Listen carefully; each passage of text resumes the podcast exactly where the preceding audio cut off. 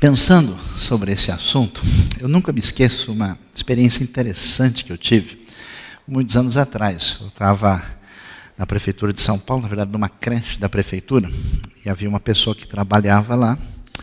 E essa pessoa conversando sobre o Evangelho, a gente conversando, tentando compartilhar sobre Cristo Jesus, essa pessoa de repente me fez uma pergunta. Falou: Olha, até eu gostaria de ir na sua igreja, conhecer lá a igreja tal, mas eu queria saber o que, que é proibido na sua igreja. Porque eu conheço várias igrejas e a gente sabe que as igrejas são diferentes pelo tanto de coisa que proíbe.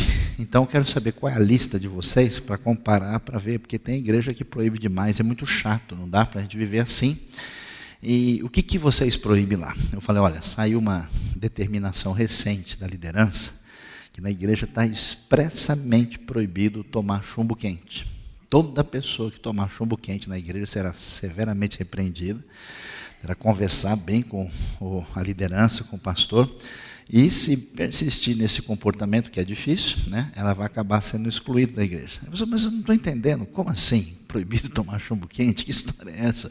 Então, demorou um pouco, a gente conseguiu conversar e tentar explicar para aquela pessoa, dizendo: olha, o evangelho não é religião não tem nada a ver com uma lista de regras que as pessoas seguem do pode, não pode. Não, não, não, funciona, não é esse raciocínio. A gente simplesmente não tem certos hábitos, porque a gente sabe que aqueles hábitos representam o uso indevido da liberdade. Por exemplo, a maior parte das pessoas, até onde eu sei, elas não fumam. Mas não porque é, isso é uma espécie de lei inflexível e, e quem fuma ou deixa de fumar é uma pessoa mais ou menos humana que a outra, é simplesmente porque isso vai prejudicar demais a vida da pessoa. É bobagem fazer isso, então a gente não faz. Mas isso não tem nada a ver ah, com o Evangelho. E a gente fala sobre isso, mas isso não está claro para a maioria das pessoas. Parece que as pessoas, principalmente no ambiente da igreja, entendem que a vida que tem a ver com Deus e com o Evangelho, ela está principalmente relacionada com prática de alguns rituais, especialmente um selecionamento de certas coisas assim inaceitáveis que a gente tem que evitar e não pode fazer. Mas quando a gente vai ler a Bíblia, a gente vai encontrar uma ideia muito diferente do que a gente imagina e talvez muito diferente da maioria do comportamento dos religiosos e, por que não dizer, até mesmo dos religiosos evangélicos. A gente tem um salmo muito bonito, especial, que pela misericórdia de Deus não vamos lê-lo inteiro nesta noite, que é o Salmo 119. E numa das letras que organizam esse salmo de uma maneira a tê-lo num acróstico alfabético, a letra Vav, a partir do verso 41, esse salmo diz o seguinte: que o teu amor alcance-me, Senhor, e a tua salvação segundo a tua promessa. Então responderei aos que me afrontam, pois confio na tua palavra. Jamais tires da minha boca a palavra da verdade, pois nas tuas ordenanças coloquei a minha esperança. Obedecerei constantemente a tua lei para todo sempre Andarei em verdadeira liberdade, pois tenho buscado os teus preceitos. Falarei dos teus testemunhos diante de reis, sem ficar envergonhado. Tenho prazer nos teus mandamentos, eu os amo. A ti levanto minhas mãos e medito nos teus decretos. O que surpreende? Uma lógica que aparece no texto, que não está muito clara para muita gente, é a relação, especialmente o verso 45, entre verdadeira liberdade e buscar os teus preceitos. Diferente de uma espécie de código de pode não pode, que a pessoa precisa prestar atenção, o texto bíblico relaciona as diretrizes de Deus com um amor profundo por elas, relaciona verdadeira liberdade, até, até a conjunção aqui incomoda a gente, né? pois tenho buscado os teus preceitos. É um jeito de pensar que geralmente a gente não associa.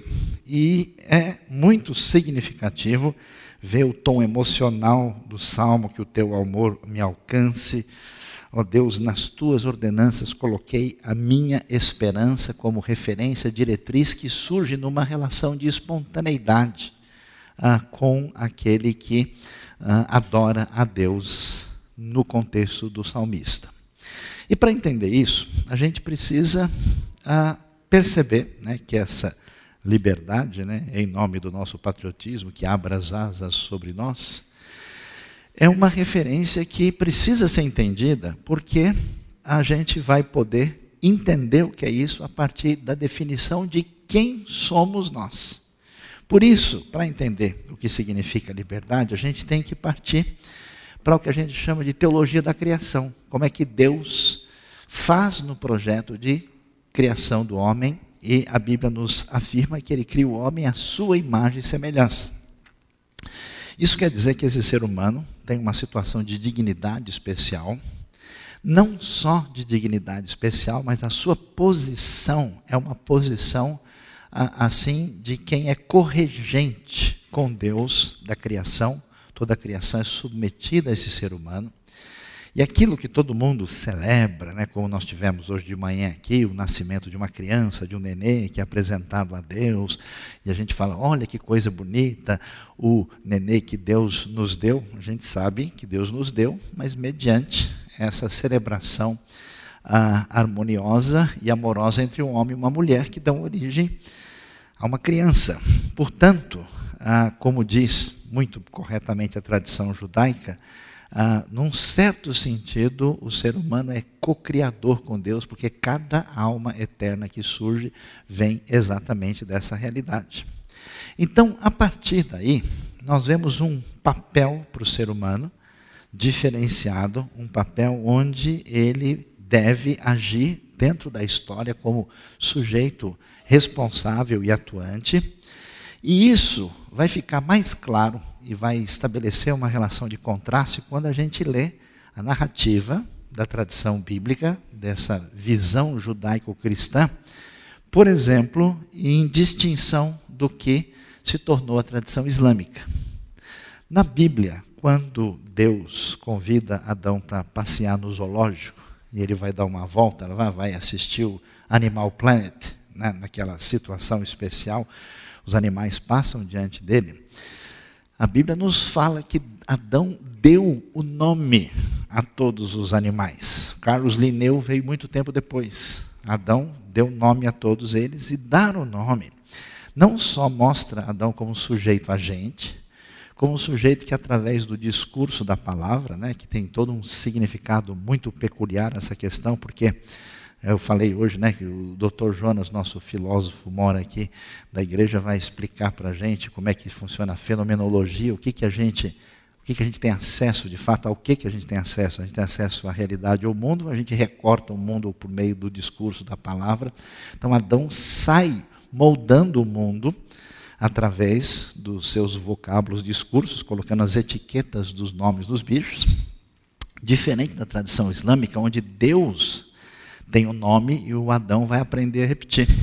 Na tradição bíblica, não. O homem surge como sujeito, agente, dotado de liberdade particular para delinear o perfil dessa criação divina.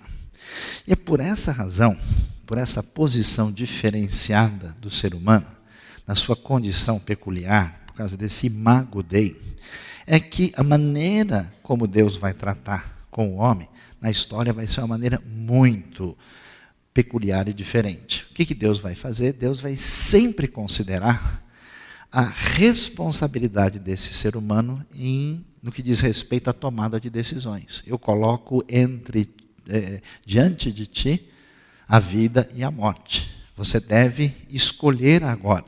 Deus faz uma aliança com um a comunidade de Israel, faz uma aliança com Abraão, e nesses processos sempre se coloca o ser humano numa posição de quem tem não só a condição, como a necessidade e a responsabilidade de tomar decisões perante Deus. Por isso, essa condição particular e importante que define quem nós somos, ela acaba ah, sendo importante na Bíblia, mas a nossa tradição religiosa, aos poucos, parece que permitiu que isso ficasse nublado de um jeito que a gente não percebe muito bem. Quer ver que coisa interessante? Quando você lê o Antigo Testamento, quando você lê o que a gente chama de os livros da lei, os livros que trazem, vamos dizer, as normas de Deus para nós, ou quando você lê o Novo Testamento e vai ver o que, que Jesus quer que nós façamos, a gente corre o risco de perder a compreensão do que, que nós temos aí. Parece que muita gente pensa o seguinte: que no Antigo Testamento Deus tinha várias leis, ordens e mandamentos para a gente fazer.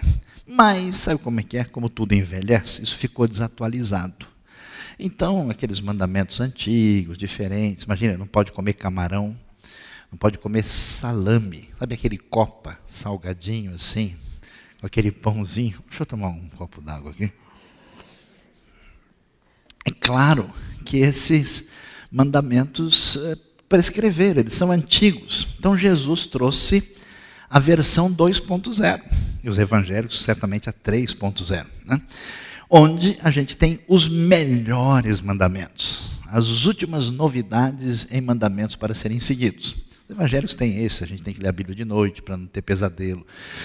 Então, a gente precisa é, é, dar dinheiro na igreja, a gente precisa, é, sei lá, fazer uma reunião com o pessoal, a gente precisa é, não fazer um monte de coisa muito feia e errada. E assim as pessoas entendem que essa é a caminhada com Deus. Mas quando a gente começa a ler a Bíblia, a gente vai ver uma coisa interessantíssima. Esses chamados mandamentos e leis de Deus, eles surgem exatamente num contexto em que o povo de Israel vai ganhar sua identidade depois de ter recebido a sua libertação. Contra a ideia de que o ser humano pode abdicar da sua liberdade, ou até mesmo outros podem tentar controlá-la e prejudicar essa pessoa. A ideia é que Deus confronta isso no meio de, de um contexto onde o povo está sofrendo e os traz para serem libertados. E ao serem libertados, eles vão ali adorar a Deus num ambiente de celebração dessa liberdade. Por isso, apesar da nossa tradição, Talvez o que você vai ouvir agora deve assustar um pouco, mas o Ministério Espiritual da Saúde adverte, isso pode fazer bem à sua vida. A palavra Torá, que a gente conhece tanto como traduzida por lei, na verdade, no seu sentido mais exato do seu uh, ter, do termo em hebraico, tem um sentido de instrução, tem um sentido de diretriz adequada para a condução da vida. E por incrível que pareça, talvez ninguém nunca percebeu assim de imediato, nem existe na Bíblia a expressão dez mandamentos. Na verdade, em Êxodo capítulo 20, quando a gente começa a ler, né, o título colocado pelos editores está sempre está consagrado os dez mandamentos. Mas o texto diz: estas são as palavras que o Senhor Deus deu a Israel, e ele começa então a dizer e resume aquilo que mais apropriadamente vai ser chamado de decálogo as dez palavras, as dez proclamações divinas. Então, nesse sentido, a gente começa a perceber que a maneira como a Bíblia vai construindo essa relação entre Deus e o homem, existe uma aliança ali o ser humano se aproxima de Deus, deve se conduzir adequadamente na presença de Deus e tem diretrizes, diretrizes que diferentes de mandamentos estranhos que a gente precisa obedecer, é mais ou menos semelhante ao comportamento que se espera que os pais tenham com as crianças, os seus filhos, porque a gente sabe que se a gente permitir que os filhos, crianças pequenos façam qualquer coisa, esse uso indevido da liberdade pode entrar numa relação de choque complicada com a questão da limitação e fragilidade da pessoa. O problema que confunde a nossa cabeça é que nós vivemos numa sociedade que passou a usar a liberdade dentro de um limite indevido, uma sociedade que se tornou libertina, uma sociedade que proclamou a autonomia do ser humano em relação a Deus. e que por causa disso a gente tem consequências complicadas que parece que a liberdade é um problema. Mas o problema não é esse, o problema é a falta de compreensão de quem nós somos. Por que nós somos limitados? Por que nós somos criaturas? Por que nós somos frágeis? O nosso uso de liberdade, por definição, está estabelecido dentro desses limites. Se a gente permite que uma criança em plena liberdade coloque a mão na panela quente, vai ser um problema sério. Assim, tudo aquilo que a gente acha que são regras, que são delimitações divinas inconvenientes para estragar o prazer da nossa vida, porque Deus estabelece uma série de diretrizes para a nossa vida em todas as áreas, a gente entende isso como ordens, mandamentos, simplesmente, a gente não percebe que isso é uma maneira de conduzir amorosa e graciosamente a nossa vida com diretrizes para que a gente caminhe na direção certa do uso devido da liberdade. Isso é tão impressionante que o respeito de Deus em relação à ação humana é uma coisa impressionante. Deus, por tantas vezes, poderia e deveria ter interferido em todas as situações, tanto na história de Israel como na história da igreja, da igreja primitiva, mas ele estabelece as suas diretrizes, a ação da sua palavra e permite que os homens se movimentem dentro dessa realidade da liberdade. Agora, por que é que isso é tão importante? Por que é que isso é tão valioso? E qual é a razão por que tantas vezes a gente uh, foge dessa circunstância. O que está por trás disso? A grande verdade é que o, a rejeição do uso da liberdade está relacionada com problemas pessoais internos profundos. Quando, por exemplo, uma pessoa desalinhada internamente tem dificuldade de usar daquilo que tem a ver com essa imagem de Deus daquilo que tem a ver com o propósito de Deus para a sua vida e não age com essa liberdade, muitas vezes a pessoa tem uma baixa autoestima, ela não acredita que ela pode dar um passo aqui ou ali, que isso vai ser bem sucedido.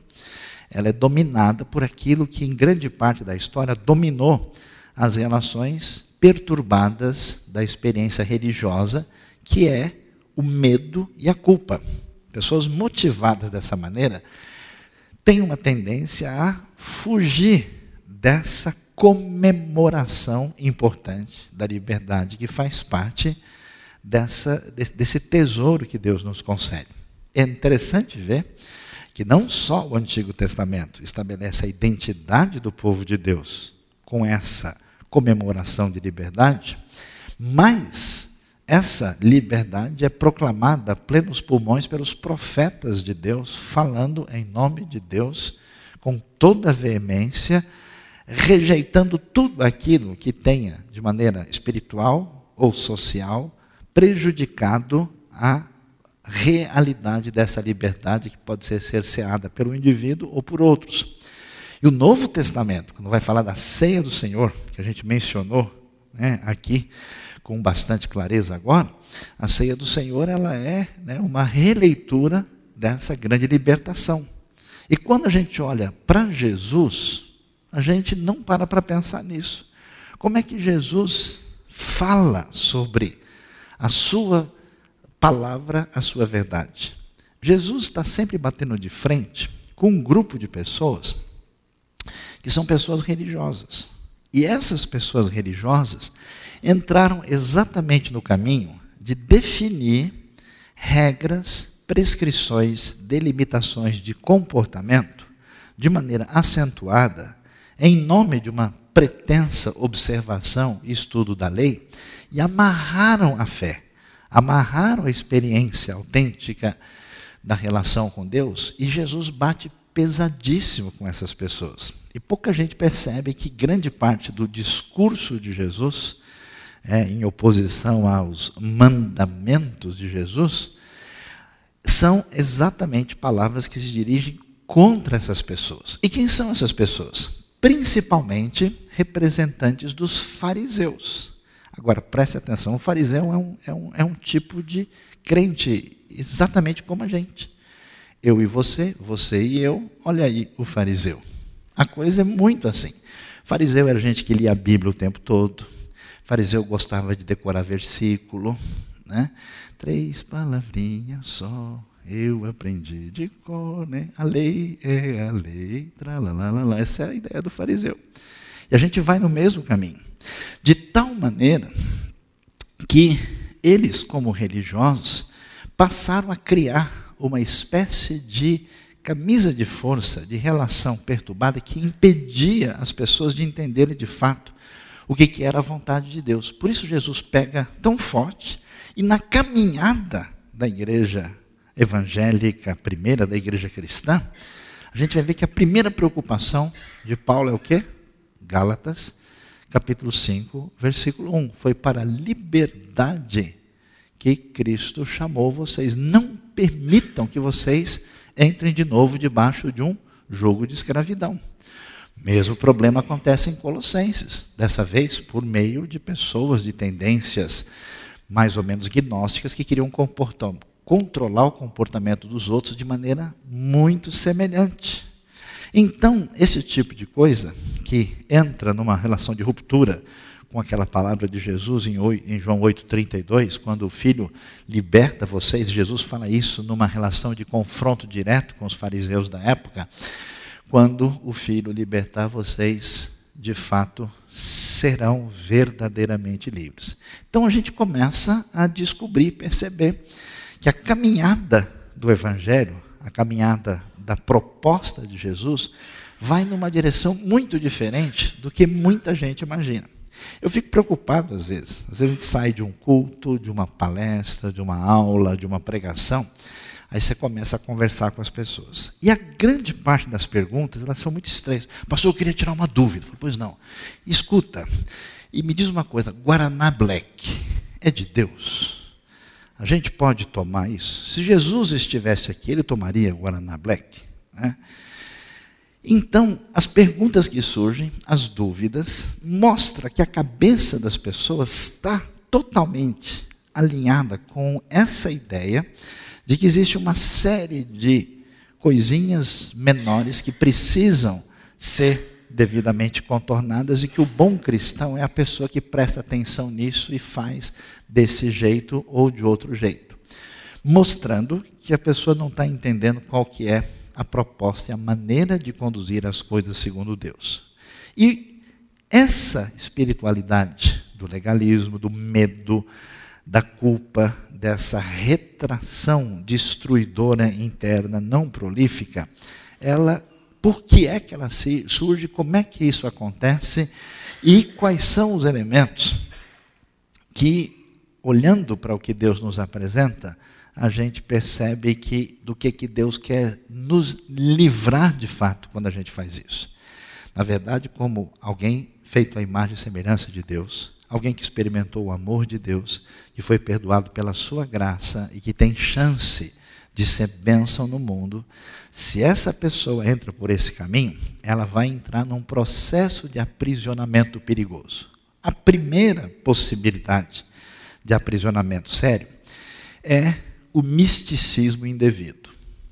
A gente sabe que existe um bom misticismo cristão, no sentido em que todas as pessoas que são tocadas pela graça de Deus, que entende que a fé ultrapassa os limites da razão, que tem, né? O famoso Jonathan Edwards falava dos religious affections, da, das expressões profundas do coração e da fé, que desde a época dos moravianos é celebrada na tradição evangélica ocidental, daquele negócio que não é um cristianismo frio, raciocinado, simplesmente colocado numa espécie, numa espécie de Excel teológico. Não funciona assim. É a coisa realmente do profundo. Então, esse misticismo é saudável. Mas existe um caminho perigoso quando a coisa chega no caminho do ungidão de Jesus. Como é que funciona o ungidão de Jesus? Na hora da comunidade da fé, que deve entender que esse agir de Deus, que traz liberdade, que afirma que só o Senhor é Deus, portanto, ninguém mais pode concorrer com seu senhorio, todo mundo está numa situação igualitária, todas as pessoas estão numa mesma condição, por isso que a comunidade da fé se chama de irmãos, Por isso que o Israel do Antigo Testamento é um reino de sacerdotes. Mas num caminho contrário a isso, você tem uma cumplicidade perigosa das pessoas que, por medo, por covardia, incapacidade ou receio de tomar as rédeas da sua vida, de tomar decisões segundo Deus, entregam essas decisões na mão dos ungidões.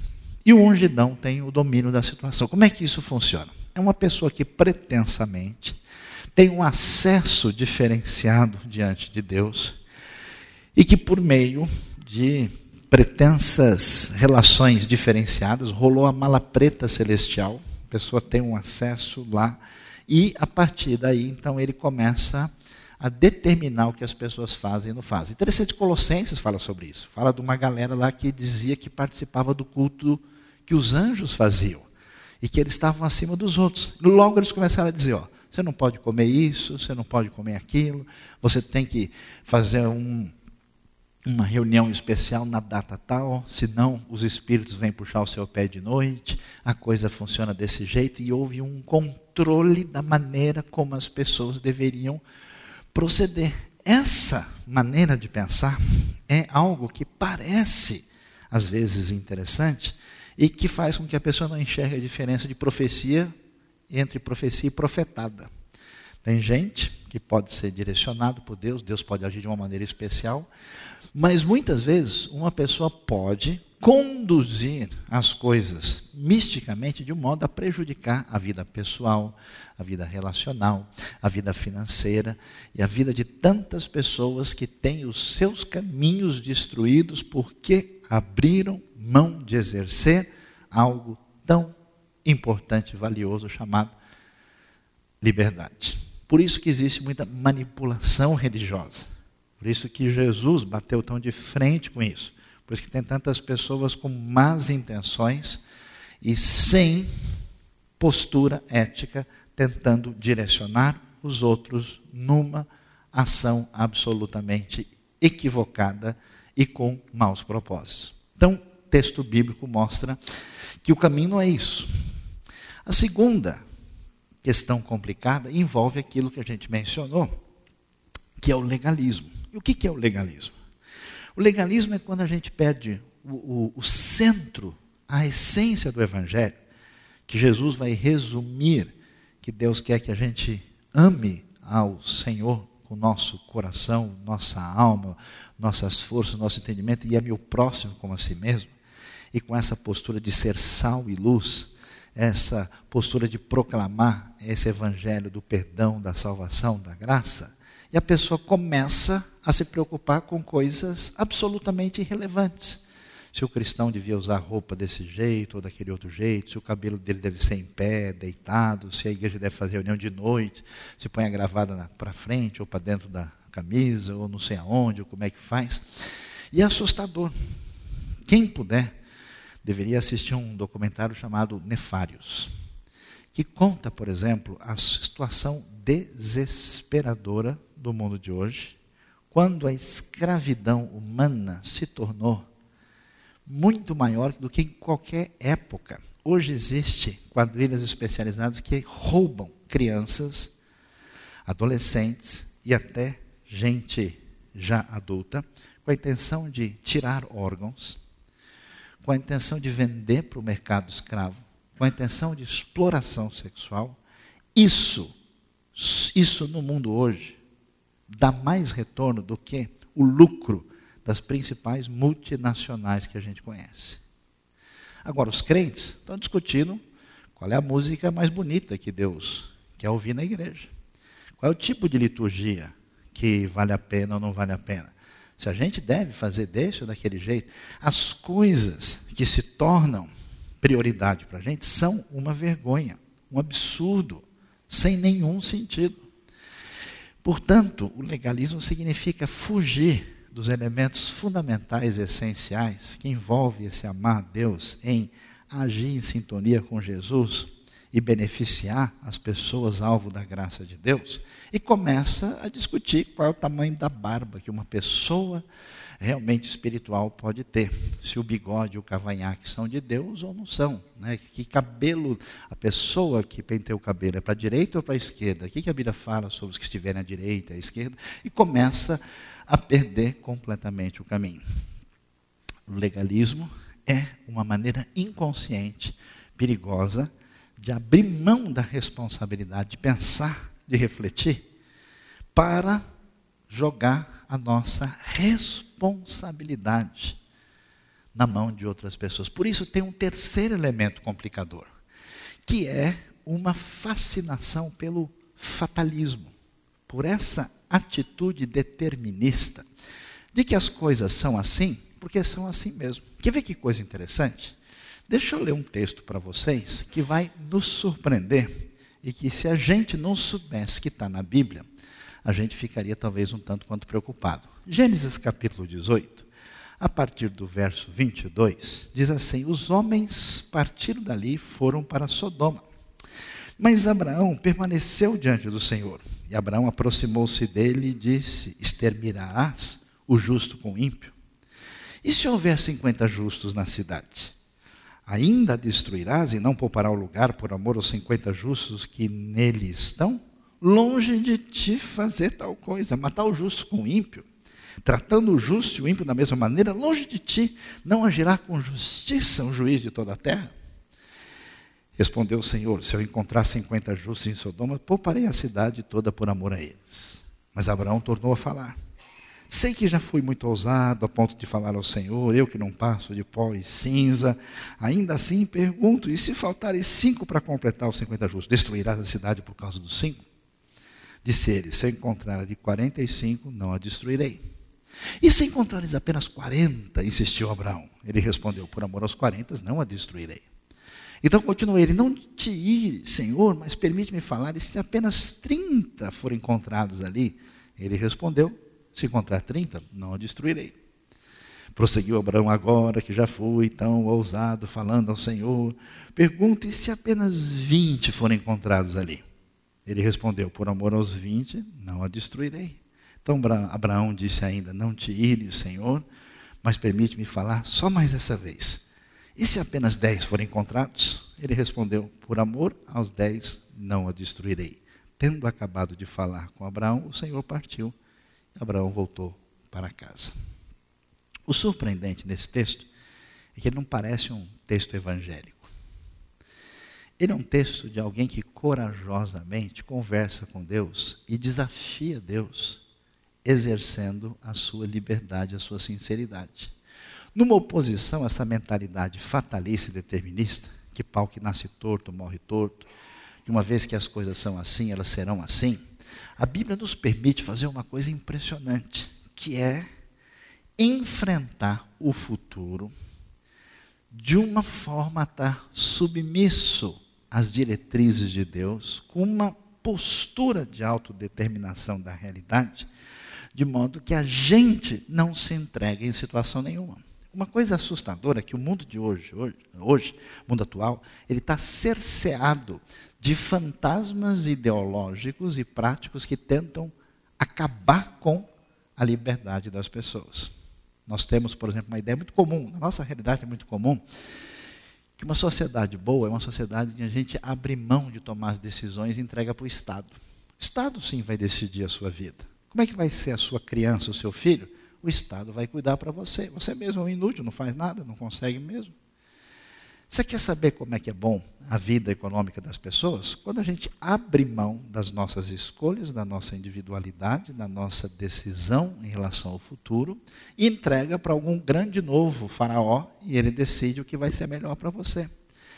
Essa postura, esse jeito de pensar, essa tendência ao fatalismo é exatamente o medo, a coragem de tomar decisões diante da circunstância da vida, que entra em confrontação direto com essa atitude que nós vemos na vida de Abraão. A Bíblia apresenta uma certa ousadia das pessoas que se encontram com Deus. Ele vai dizer, né, eu me lembro dessa. Vocês viram o filme Êxodos? Tem uma cena interessantíssima, né? O, o, o filme apresenta um, um, Deus menino, né? Que deixa muita gente assustada, né? Mas às vezes o pessoal esquece do nascimento em Belém, né? e o filme é outra coisa assim que é, está fora da nossa maneira de pensar. Mas uma coisa interessante, quando no filme, né, o filme extrapola, tem a sua criatividade, aparece a ideia de que é, Deus vai trazer o julgamento sobre os primogênitos do espírito do, do, do Egito. O Moisés fica revoltado e diz: Mas de jeito nenhum, eu não vou tomar parte nesse negócio. Onde já se viu uma coisa dessa? Vai atingir as crianças, os filhos? Não, não, não, eu não quero mais saber disso. A postura, apesar daí você estar tá com um pouquinho mais de pimenta no molho, né? a postura de muitas pessoas da história bíblica foi essa: Deus, não pode. Senhor, até quando? Não tem esse marasmo, essa coisa de crente, onde a pessoa baixa a cabeça como uma espécie de ovelhinha indevidamente encaminhada, como se tudo é assim e fica por isso mesmo. Não. Tem uma postura diante daquilo que se entende por Deus e por modo de agir, o que a gente está vendo, produz uma espécie de santa confrontação, que é absolutamente, absolutamente prolífica e valiosa. Parece que Deus gosta desse negócio, ele, ele, ele ama uma adrenalina. Ele gosta de ver a coisa assim, animada. Você vê que coisa interessante, por exemplo, a situação de Moisés. Moisés vai chegar, depois de tudo que Deus fez, Deus liberta o povo do Egito, Deus traz vitória, Deus cria uma circunstância uh, complicada em todo o processo, e Moisés é obrigado a tomar a decisão. Em vez, é, é, é chega a ser irônico, né? o Deus Criador, o Deus Senhor do Universo, Pode fazer a coisa muito mais rápida e mais fácil.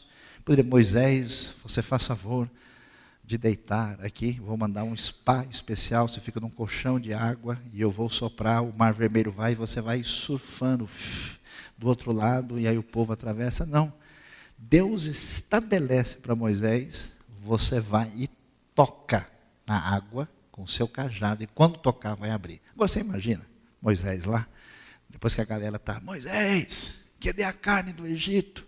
Estamos com saudade do faraós grill. E aí? E a cebola? O alho? Melão? Pepino? Comida boa? Salada? É, vi que a dieta era boa, era salada e carne, tá vendo? Não tinha medo, que benção. Amém, irmãos? Quem foi abençoado? Então, ele estava aí, como é que estava o negócio? Moisés. Todo mundo contra aquele negócio. Moisés chega. Eu fico imaginando Moisés com um monte de gente olhando para ele assim, né? Já, esse cara já falou tantas vezes que a gente ia embora, nós estamos aqui ainda. Moisés olha para trás, olha para o mar, né? E, e, se, e, se, não abrir? E agora? Né? Já, já foi chamado para orar para uma pessoa muito doente? E você fala, e se eu orar e a pessoa morrer amanhã? Aí você tem a segurança, Senhor, se for da tua vontade, abençoe que né, vai que o negócio dá errado. Né? Eu já peguei gente que foi ajudar a orar para uma pessoa possessa, né? a pessoa. E se eu orar e eu cair, né? Como é que vai ser esse negócio? Né? A pessoa morrendo de medo, apavorado, né? num sofrimento. É impressionante como Deus deixa a responsabilidade diante de Moisés, exigindo uma certa ousadia. Isso é interessante. Isso vai fazer uma coisa que a gente não está muito acostumado. A coisa que traz esse ambiente de liberdade, onde as pessoas estão numa posição igual diante de Deus, isso traz um valor de uma espécie de santa rebeldia, no sentido positivo da palavra, inclusive no próprio contexto da comunidade da fé. Em vez de todo mundo ouvir um negócio e achar é assim, as pessoas passam a discutir, as pessoas passam a raciocinar, as pessoas interagem com isso. Porque o único discurso absoluto é o de Deus. A tradição judaica tem um negócio muito interessante. No Talmud, naquilo que se tornou a referência da história, existe uma posição defendida pela maioria dos estudiosos e rabinos, e do lado tem todas as outras que não ganharam em primeiro lugar, mas são interessantes e que precisam ser avaliadas e refletidas. Então, nesse sentido, é muito importante que as pessoas envolvidas no contexto do reino de Deus tenham essa transparência, essa sinceridade de abrir o jogo, de falar e de dizer: não, eu acho que não é desse jeito. Mas não pode ser assim por causa disso. Isso provoca, a liberdade provoca desenvolvimento. Não é à toa que 90% dos progressos que nós temos no mundo recente veio de cultura que foi impactada pela Bíblia, principalmente o mundo protestante e judaico, por causa da ideia da liberdade. A liberdade é fundamental e é essencial na nossa vida. Por isso, você hoje tem que entender o seguinte: Deus colocou essa responsabilidade na sua mão. E o grande problema é que você tem um fator que é sempre uma relação complicada com a liberdade, que é a sua limitação. Você tem hoje um dia menos para exercê-la. O tempo passa e você se diminui, você se coloca como pessoa não agente da história, você se coloca como satélite dos outros, você entende que a sua espiritualidade depende de uma pessoa especial em quem você vai se espelhar e vai gravitar em torno. Você entende que o conhecimento que você tem que ter de Deus deve estar com alguém que sabe mais do que você vai procurar. Você precisa se libertar e entender que o conhecimento vai na sua mente. Você tem que crescer, você tem que discutir. Mas se eu errar, grande novidade, bem-vindo ao mundo dos humanos. Todo mundo vai errar e errou. Você tem a responsabilidade de aprender, de crescer e desenvolver. Ah, pastor, mas a minha vida não é bem assim. A minha infância foi desse jeito. A minha história foi assim. E daí? Levanta, sacode a poeira e dá volta por cima. Está cheio de gente que nasceu em berço de ouro, com todas as circunstâncias favoráveis, e só fez bobagem da sua vida.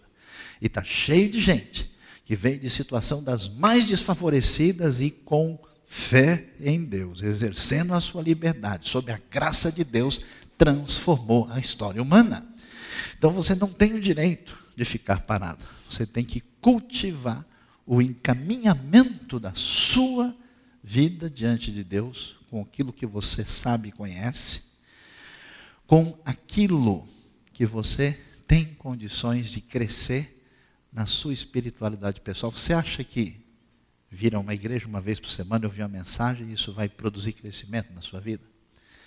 Você acha que você cresce porque o tempo de conversão seu vai marcando mais tempo? Você nunca vai crescer se você não quiser. Você não vai chegar em lugar nenhum. Você vai enganar a si mesmo o tempo todo. Você tem a responsabilidade, em vez de ter uma atitude, não, quando Deus quiser, Ele vai me tocar. Se toque, você Pare com isso. Tome atitude. E finalmente, talvez a coisa mais especial e valiosa nesse processo.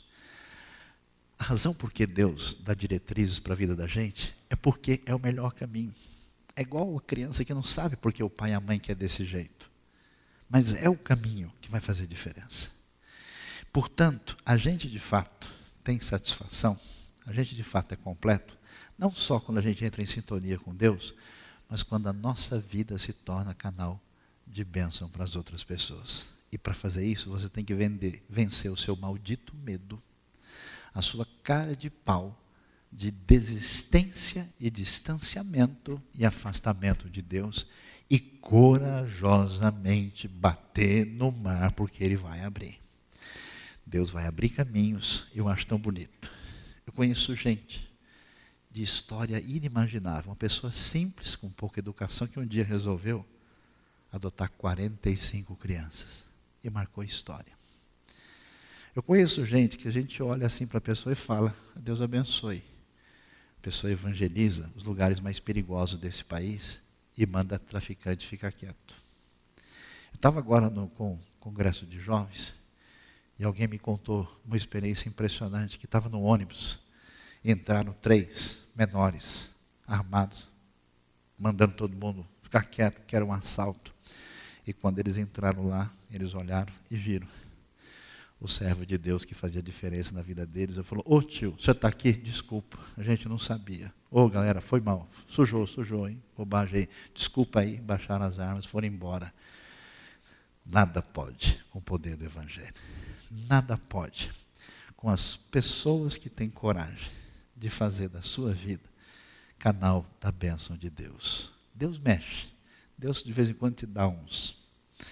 Te dá uns empurrãozinhos assim, dá umas pancadas, mexe com você. Mas você precisa caminhar na direção objetiva para fazer com que a sua vida seja canal de bênção na vida das pessoas, com determinação do seu futuro, determinação da sua vida, determinação da bênção de Deus na vida das pessoas. Que Deus nos ajude, Deus nos abençoe e que a liberdade abra as asas sobre nós.